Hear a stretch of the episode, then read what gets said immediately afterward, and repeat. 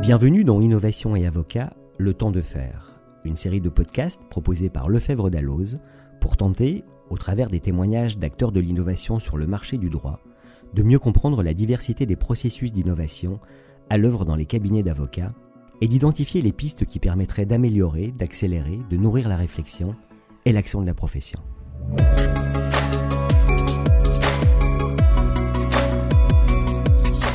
Lorsque l'on parle d'innovation dans la profession d'avocat, comme chez les juristes d'entreprise, elle rime souvent avec digitalisation et l'on souligne le coût d'équipement comme principale barrière au changement. Pourtant, la création de nouveaux services, comme la performance des anciens, suppose souvent une mise en perspective différente. Pour explorer les chemins d'innovation pour les avocats et le marché du droit en marge du digital, nous avons invité Marie Potel, fondateur de Amourabi, ancien directeur juridique du groupe Estée Lauder et ancienne avocate à la Cour. Allez, on est parti pour la première question. Marie, est-ce que tu veux bien te présenter brièvement, s'il te plaît? Bonjour à tous, je suis Marie Potel-Saville, fondatrice de l'agence Amourabi, qui est une agence d'innovation juridique par le design. J'ai créé cette agence il y a trois ans déjà, on va fêter nos, nos trois ans en avril, et auparavant, j'ai été avocate une dizaine d'années dans des gros cabinets d'affaires anglo-saxons. J'étais spécialisée en droit de la concurrence. Et puis, après cette phase au barreau, j'ai été directrice juridique pendant quatre ans environ. Euh, je couvrais une zone qui était en gros Europe, Moyen-Orient, Afrique. Pourquoi dans tes expériences d'innovation, tu as choisi le legal design? Alors, ça va me permettre de remettre un petit peu les choses dans leur contexte, parce que finalement, les expériences personnelles, il me semble qu'elles sont très pertinentes pour que chacun aussi puisse s'approprier, se projeter dans cette démarche. Moi, en fait, c'est très simple. J'étais en poste, j'étais directrice juridique IMIA, donc Europe, Moyen-Orient, Afrique, d'un groupe coté qui était dans une phase à l'époque de digitalisation très forte. Il s'agissait en deux ans d'atteindre 50% de ventes en ligne, quand à l'époque, on parle de 2017, on était à peu près à 10%. Donc il y avait vraiment une volonté euh, très forte en termes de stratégie d'accélérer complètement la digitalisation, ce qui supposait pour toutes les équipes de l'entreprise d'adapter complètement leur processus. Et moi, je me suis rendu compte d'une chose, c'est que j'étais très handicapée en fait par rapport à cette digitalisation et ce rythme du business lié à la digitalisation. Je me retrouvais avec un gap énorme entre les outils classiques du droit, en particulier les contrats que j'héritais du siège à New York alors, c'était particulièrement problématique compte tenu des modèles de contrats américains, mais en réalité, les, modèles français sont pas beaucoup plus légers. Donc, moi, j'héritais de modèles, d'outils juridiques extrêmement lourds. Pour le moindre euh, contrat IT, on était à 80 pages. Et en fait, ces modèles, ces vieux outils du droit, supposait six mois de négociation pour à peu près n'importe quel partenariat ou prestataire, ce qui était complètement antinomique avec les sprints de trois semaines qui étaient imposés par mon boss de l'époque, qui était le président de la région, qui me disait, vous êtes gentil, mais pour atteindre notre objectif de 50% des ventes en ligne dans deux ans, je rappelle, on était en 2017, eh bien, tout se fait désormais par sprint de trois semaines. Donc, quand on a un contrat de 80 pages qu'on doit boucler, négo comprise en trois semaines, mais en fait, ça marche pas. Il y avait une dichotomie. Euh, terrible entre les vieux outils du droit, appelons-les comme ça, et puis les besoins euh, post-révolution digitale du business. Et donc, pour être très honnête, moi, j'ai commencé par explorer la tech.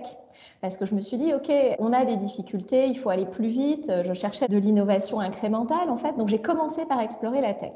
Et puis, ce qui est intéressant, c'est que dans mon exploration de la tech, je suis tombée presque par hasard sur le site de Margaret Egan à Stanford, évidemment le Legal Design Lab, à ma grande surprise, pour être honnête, qui promettait de résoudre ce problème terrible que j'avais, qui était ce fossé entre les outils du droit et les utilisateurs du droit. Finalement, c'est ça que ça promet le legal design. Et très franchement, la première fois que j'ai lu ça, je me suis dit, mais ça marche pas, c'est beaucoup trop beau pour être vrai. Elle rêve en couleur, elle a l'air très sympathique et j'ai très envie de la rencontrer par ailleurs, mais ça peut pas marcher. Si c'était possible, ça saurait. ça fait longtemps qu'on aurait fait ça. Hein, si on pouvait simplifier les contrats, si on pouvait les clarifier et si on pouvait en faire des outils d'action pour les utilisateurs, ça saurait. Mais en même temps, ça m'a trotté dans la tête. Et puis, j'ai passé mon été, vraiment mes vacances, à explorer complètement euh, le site de Margaret Egan, donc le site du Legal Design Lab à Stanford, parce que voilà, ça m'intriguait. Donc, j'ai vraiment épluché, décortiqué son site euh, pendant pas mal de temps. J'ai testé moi-même tous les outils qu'elle proposait, j'ai bien regardé tous les projets qu'elle avait faits. Il s'agissait surtout de projets d'accès à la justice. je me suis dit quand même, ça mérite d'être essayé. Du coup, je suis allée à Helsinki au Legal Design Summit, qui était donc la grand-messe de l'époque. Et ce qui était intéressant, c'est qu'ils proposaient juste avant le Legal Design Summit la Brain Factory, qui était en gros un design sprint en 48 heures ouvert sur candidature pour ceux qui voulaient s'essayer à la méthodo en équipe pluridisciplinaire pendant 48 heures. Et je me suis dit, eh ben, j'y vais. J'ai pris des jours off, j'ai candidaté, ils m'ont accepté. Alors, je vous avoue tout de suite que même à l'époque, j'étais pas tout à fait la plus jeune de l'équipe. Hein. Je me suis retrouvée euh, plutôt parmi les seniors. Mais qu'à cela ne tienne, je me suis retrouvée dans une équipe pluridisciplinaire euh, avec des juristes, avec des devs, avec des designers. On était 5-6. On a choisi l'un des euh, quatre projets, je crois, qui étaient proposés. Et en 48 heures de sprint, en mangeant beaucoup de pizza, mais sans beaucoup dormir, on a produit quelque chose. Ça a créé une rupture chez moi parce que je me suis rendu compte de deux choses. D'une part, au moment où moi j'étais persuadée d'avoir euh, sorti toutes les idées que j'avais, les techniques de facilitation de l'agence de design qui nous accompagnait, c'était Helen en Finlande, nous ont permis et m'ont permis d'aller plus loin dans ma phase d'idéation. Moi, vraiment, j'étais persuadée que j'avais tout donné. Et ben, par leur technique de brainstorming ultra pointue, j'ai réussi à sortir des idées supplémentaires. Ça a été vraiment un gros learning de ma part en termes de euh, personne n'est créatif ou pas créatif. Tout ça, c'est de la méthode. C'est tout. Et il y a des bonnes méthodes et il y a des pros de cette méthode et il suffit de s'entourer de ces pros. Et puis, deuxième apprentissage très fort, c'est le plaisir incroyable que j'ai pris pendant ces 48 heures. Évidemment, hein, ce qu'on arrive à créer en 48 heures, c'est bancal, c'est imparfait, c'est un prototype, c'est complètement améliorable. Mais vraiment, j'avais pris un tel plaisir à le faire. Et puis, le résultat était quand même pas si mal du tout. Euh, puisqu'ensuite hein, on pitch notre prototype devant un jury, on a les retours du jury, etc. Moi vraiment, je trouvais que ce qu'on avait réussi à faire collectivement en 48 heures, c'était vraiment pas si mal que ça. Et donc, entre le plaisir que j'avais pris, le fait que ça rendait un résultat quand même euh, tout à fait honorable, et le fait que ça reposait sur des techniques solides, ancrées, hein, le design, ça fait euh, des, décennies que ça existe, le design thinking en l'occurrence, ça m'a vraiment encouragée à revenir ensuite à Paris dans ma direction juridique et à faire un essai pour de vrai. Donc j'ai testé la méthode sur ma zone de confort à l'époque qui était le droit de la concurrence puisque c'était ma spécialité. Donc j'ai fait un, premier projet au sein de ma direction qui a consisté à complètement refondre la formation concurrence pour toute la zone IMIA. Donc c'était quand même assez vaste. Alors, complètement sans budget, hein, puisque bien sûr, je faisais ça sous le manteau, soyons clairs. Hein, personne ne m'avait donné l'autorisation de faire ça. Bon, en même temps, j'étais VP Legal, j'avais quand même une petite autonomie.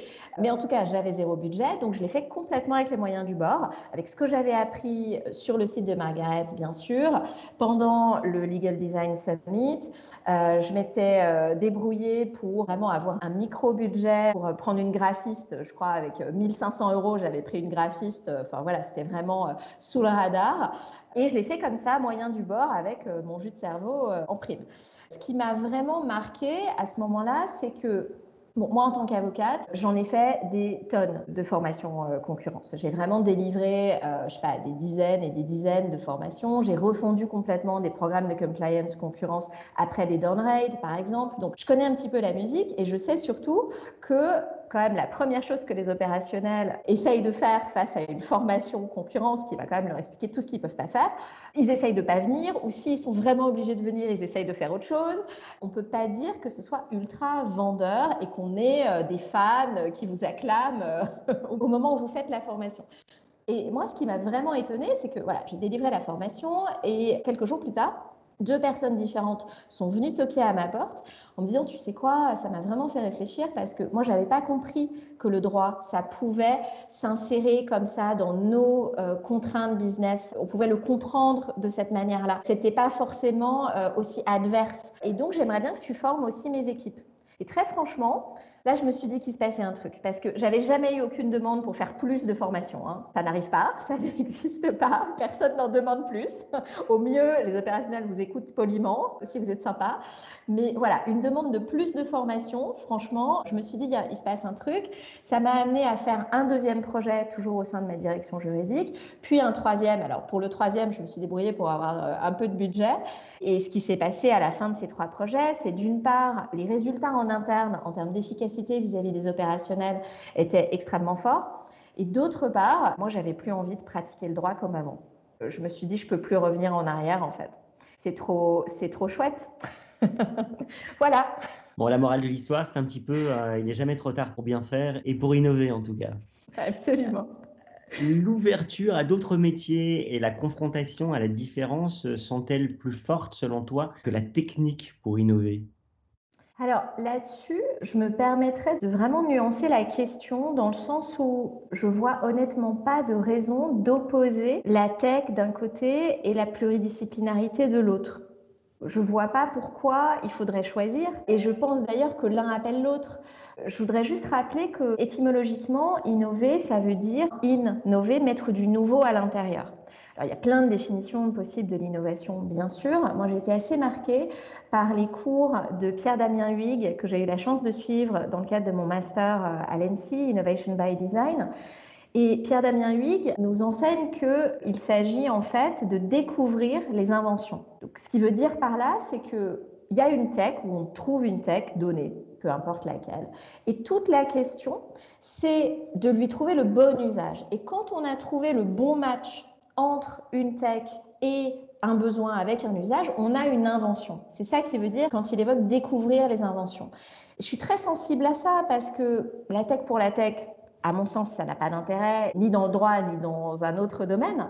En revanche, prendre appui sur toutes les possibilités de la tech, et on vit une époque complètement fascinante là-dessus, pour répondre à un besoin qui n'est aujourd'hui pas servi et donc résoudre des problèmes, ça, véritablement, pour moi, c'est l'innovation.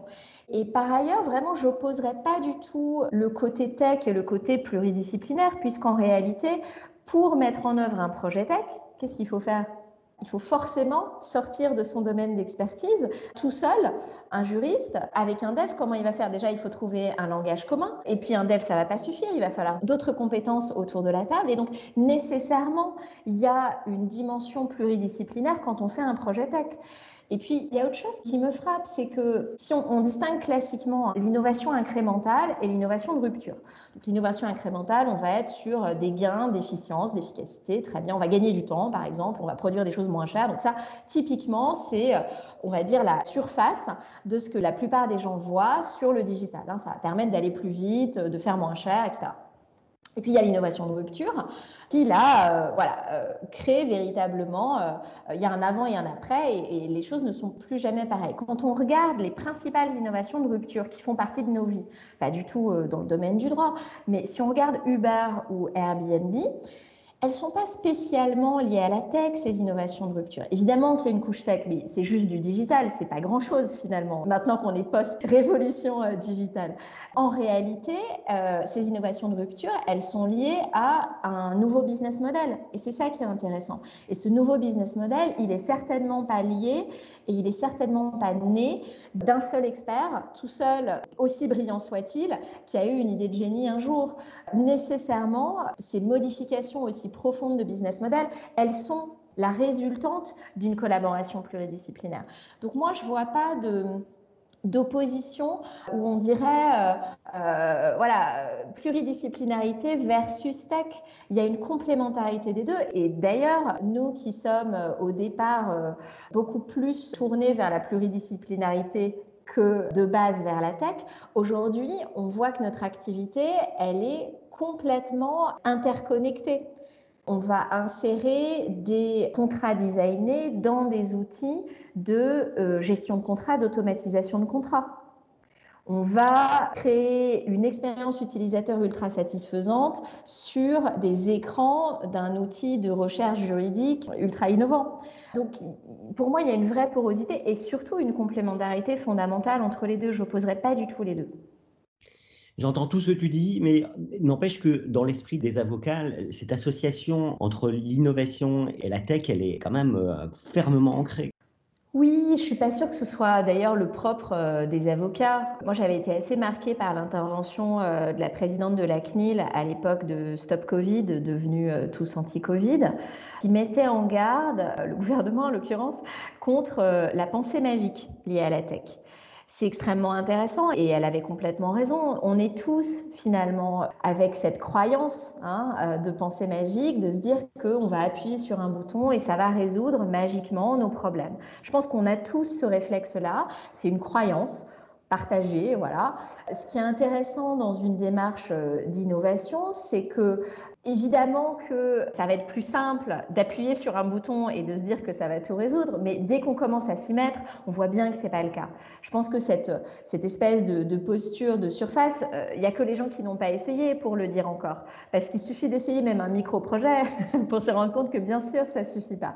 Donc, euh, je comprends le réflexe et moi-même, j'ai eu ce réflexe hein, puisque j'ai commencé à explorer la tech avec mon problème de modèle de contrat. Donc, euh, vraiment, je, je m'inclus complètement dans ce réflexe qui est très humains.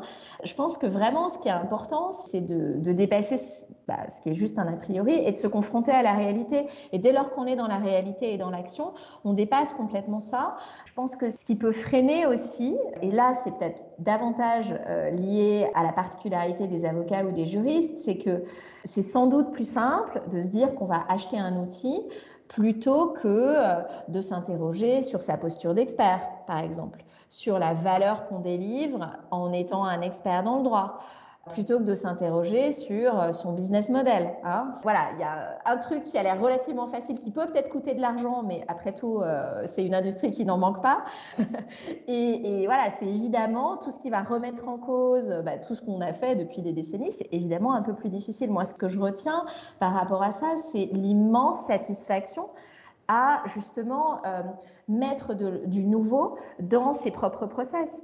Et ce que je remarque aussi, c'est que tous nos clients, sans exception, qu'ils soient en cabinet ou en direction juridique, euh, prennent un plaisir non dissimulé à faire les projets avec nous c'est bien qu'il y a un besoin aussi euh, de dépasser un certain nombre de frustrations hein, qui sont celles des avocats et des juristes, parce que c'est un métier qui est vraiment, euh, c'est dur de ne pas être compris au quotidien. C'est usant aussi hein, d'être en permanence celui qui dit non et puis qui est euh, l'empêcheur de faire du business en rond et puis qui va pas être suffisamment pris en compte, qui ne va faire que formuler des, recommandations, voilà, qui, ne vont pas forcément être suivies. C'est dur aussi, c'est frustrant.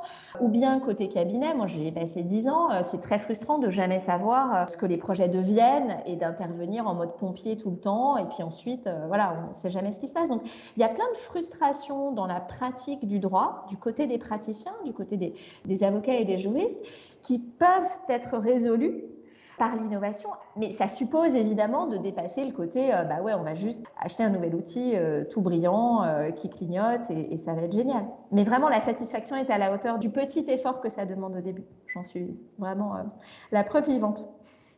Merci Marie. Alors justement, pour prendre un petit peu les gens qui nous écoutent par la main et pour aller un petit peu plus loin dans ce que tu dis encore, comment concrètement est-ce qu'on démarre une démarche d'innovation Comment est-ce qu'on fait ces premiers pas et comment on mesure la mmh. valeur d'usage de ce qu'on propose?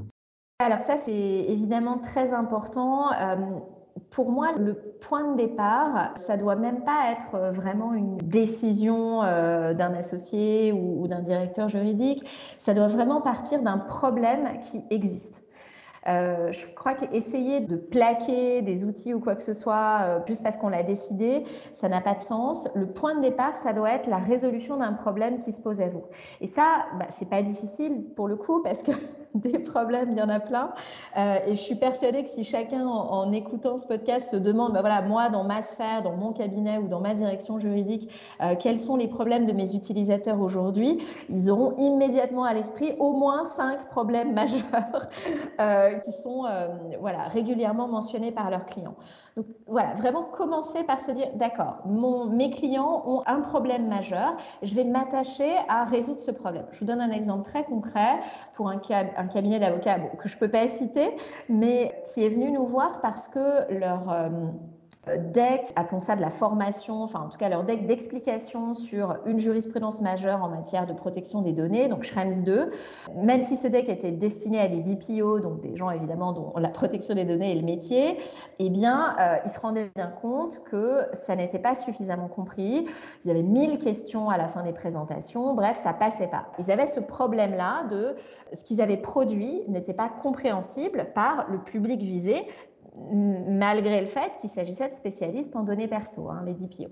Donc, ils sont venus nous voir avec ce problème-là en disant bon bah comment est-ce qu'on peut résoudre ça? Ce qui est très intéressant, c'est que au début, quand on leur a parlé d'ateliers utilisateurs et d'interviews avec des utilisateurs, ils n'étaient pas chauds du tout. Euh, euh, oui, mais non, mais pourquoi? Non, mais nous, nos clients, on les connaît, euh, tu te doutes bien, on travaille avec eux main dans la main, je vois pas ce qu'on va apprendre de plus.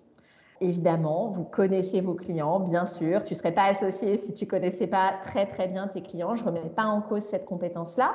Mais si tu veux, viens avec moi pendant les interviews. Et puis tu vas voir que c'est juste une autre façon d'appréhender en fait le problème de tes utilisateurs. On va pas leur poser des questions de droit. On va faire leur parcours business par rapport à cette question de droit, par rapport à cette question de Schrems 2. Comment se pose cette question dans leur propre environnement business, avec qui ils en parlent en interne, qu'est-ce qui bloque, qu'est-ce qui est difficile, comment ils obtiennent le budget pour payer le super programme de compliance que tu es en train de leur recommander. Bah, tout ça, c'est leur environnement, c'est leur contexte d'usage en fait. Alors évidemment, euh, voilà, passé cette petite phase, on, a travaillé ensemble et ils ont honnêtement, euh, vraiment euh, et, bien volontiers reconnu qu'en effet, ça fait pas du tout partie des questions habituelles qu'ils peuvent poser à leurs clients. Évidemment qu'ils ont une relation très forte, mais elle se place pas sur ce plan-là. Ça fait pas partie de la méthode qu'ils appliquent habituellement et donc ils ont appris plein de choses. Et ça nous a permis de transformer complètement le, deck. Et bon, c'est un projet qui est toujours en cours, mais voilà, c'est juste un exemple de premier pas. Le 1, vraiment le tout début, c'est euh, ne pas juste se lever un matin et dire tiens, je vais innover dans je sais pas quoi. J'ai entendu parler de euh, euh, non-fungible tokens, tiens, il faut absolument que, que je fasse un truc avec ça. Euh, vous partez d'un problème qu'un client vous a remonté ou que plusieurs clients vous ont remonté et vous avez une démarche de centrage utilisateur, c'est-à-dire simplement écouter vos utilisateurs et faire remonter leurs points de frustration, mais dans leur contexte d'usage. Ça, c'est absolument fondamental. Et vraiment, euh, il y a une vraie satisfaction à écouter les retours des clients et à travailler surtout avec les clients euh, parce qu'il y a beaucoup de co-création. Et puis sur la mesure de la valeur, c'est évidemment euh, très sain de définir des KPIs, des indicateurs de performance dès le début du projet. Il y a plein de façons de mesurer la valeur. Une façon ultra simple, ça peut être du temps gagné, ça peut être moins de questions posées à un call center, ça peut être une baisse du taux des retours si on est sur de la vente en ligne parce que les gens auront mieux compris comment ça se passe, etc. Après, il y a des techniques un peu plus sophistiquées pour mesurer la valeur. Nous, on a créé un lab de user testing avec une experte en neurosciences, une docteure en neurosciences qui s'appelle Mathilde Darocha, où on va mesurer ultra précisément, selon des standards internationaux comme les principes heuristiques de euh, Scapin et Bastien ou, d'autres auteurs très reconnus, et puis des normes ISO aussi. On va mesurer selon ces standards internationaux l'acceptabilité de ce qu'on produit, l'acceptation de ce qu'on produit, et puis évidemment caractère utilisable de nos productions. Est-ce que le nouveau document permet d'atteindre son but? Est-ce qu'il permet d'atteindre le but avec le minimum de temps? Est-ce qu'il y a une satisfaction de l'utilisateur à l'utiliser? Est-ce qu'il y a une adoption du nouveau produit? Et avec l'ensemble de ces critères, on arrive à mesurer euh, très finement la, la valeur de ce qu'on crée. Après, il y a aussi une valeur qui n'est pas forcément mesurable, mais qui n'en est pas moins grande. Encore une fois, je reviens à ça, c'est la satisfaction euh, qu'on peut prendre en tant que juriste et la cohésion d'équipe que ça crée aussi. Parce que être sur des méthodes de co-création et de design thinking et de design sprint, c'est-à-dire en mode agile, avec du prototypage rapide, de l'itération et euh, de l'amélioration continue, ça crée aussi euh, beaucoup d'engouement, une belle dynamique au sein des équipes qui peuvent être en demande de ça. Donc ça, vous ne le mesurez pas avec des pourcentages, etc., mais vous le ressentez. Merci Marie. Bah, écoutez, on se rend compte que le plaisir n'est jamais très très loin de, euh, de l'innovation, en tout cas qu'elle est une de, euh, de ses retombées euh, sonnantes et trébuchantes. Les qualités hédoniques d'un artefact, ça fait complètement partie de l'efficacité de l'artefact. Hein.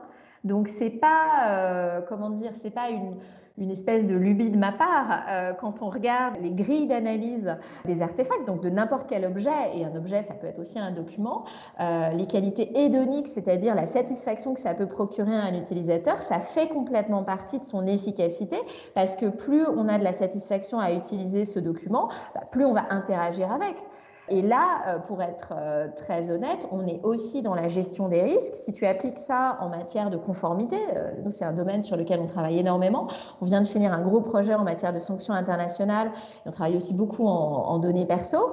Imagine que le programme de conformité que tu crées soit un objet avec lequel tous les salariés du groupe en question aient envie d'interagir. Bah, tu es en plein dans la gestion des risques parce que tu es en train de limiter ton risque, parce que comme ils interagissent avec, ils vont euh, déjà ils vont lire, grand progrès, ensuite ils vont comprendre, si tu as bien fait ton job, ils vont comprendre ce qu'il y a dans ton programme de compliance, et puis surtout ils vont l'appliquer. Donc, les qualités hédoniques de ce que tu crées, c'est aussi de l'efficacité et c'est aussi de la gestion du risque. Et on est au cœur du métier de, juriste. On est bien d'accord. Dans un tout autre domaine, Apple a compris à quel point euh, les qualités hédonistes euh, d'un artefact, comme tu dis, pouvaient être importantes. Bah, merci beaucoup, Marie. Bah, merci à vous, c'était un plaisir.